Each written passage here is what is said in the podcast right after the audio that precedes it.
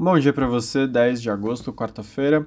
Hoje os mercados aguardam os dados de inflação dos Estados Unidos. Na Ásia, as bolsas foram para baixa, foram para queda, também reagindo aos dados de inflação da China, enquanto as bolsas europeias estão divididas e o dólar ele estava majoritariamente em alta contra as principais moedas, agora ficou mais dividido também. Mas de qualquer forma, tudo isso deve mudar após os CPI, os dados de preço ao consumidor dos Estados Unidos, forem divulgados no final dessa manhã. A inflação desacelerou na Alemanha, foi de 7,6 para 7,5 na comparação anual. Segundo o presidente da Destats, a principal razão para a alta da inflação ainda são os aumentos de preços de produtos energéticos. Na China, o avanço foi de 2,7, ele acelerou em relação aos 2,5 de junho, e ficou abaixo da previsão de alta de 2,9 dos analistas. Em relação ao mês anterior, subiu 0,5. Também foi divulgado os dados ao produtor, que desaceleraram pelo nono mês consecutivo, indo de 6,1 para 4,2. A expectativa era 4,5.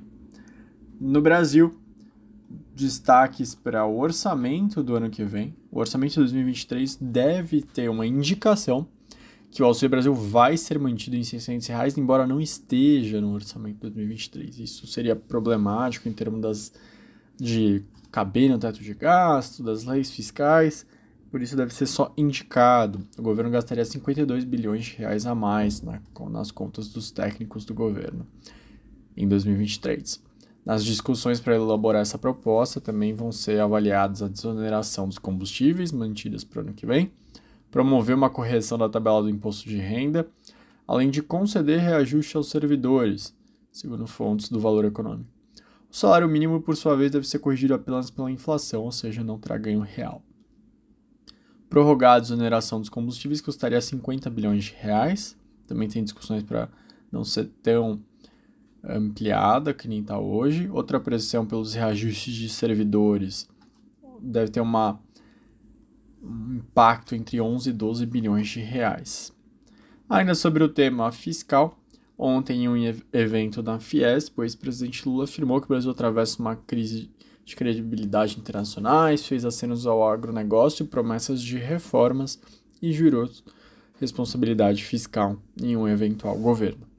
Ele mencionou que, caso seja eleito, gostaria de fazer uma reforma logo no começo do seu governo, falou que a dificuldade de aprovar reformas, lembrou de 2007, quando tentou aprovar uma e não conseguiu andar no Congresso, falou que aproveitaria parte da reforma tributária em discussão no Congresso hoje, também falou em fazer uma reforma administrativa, pois tem, palavras dele, tem pouca gente em carreiras de setor público ganhando muito e muita gente ganhando pouco. É preciso tentar um equilíbrio.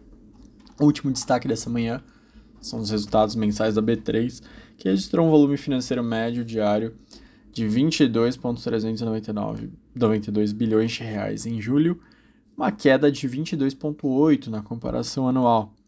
Em relação ao mês passado, queda de 19,4. Os maiores volumes vieram do mercado à vista, com 21,5 na média diária, também uma queda anual de 23,2, enquanto o número de contas ativas subiu 35,5 em um ano, atingindo 5 milhões 281 mil.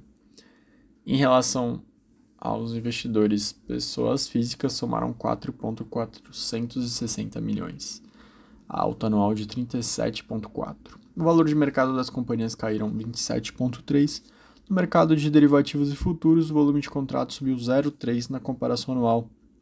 Ainda nesse mercado, a receita média por contrato caiu 4% para 2.195.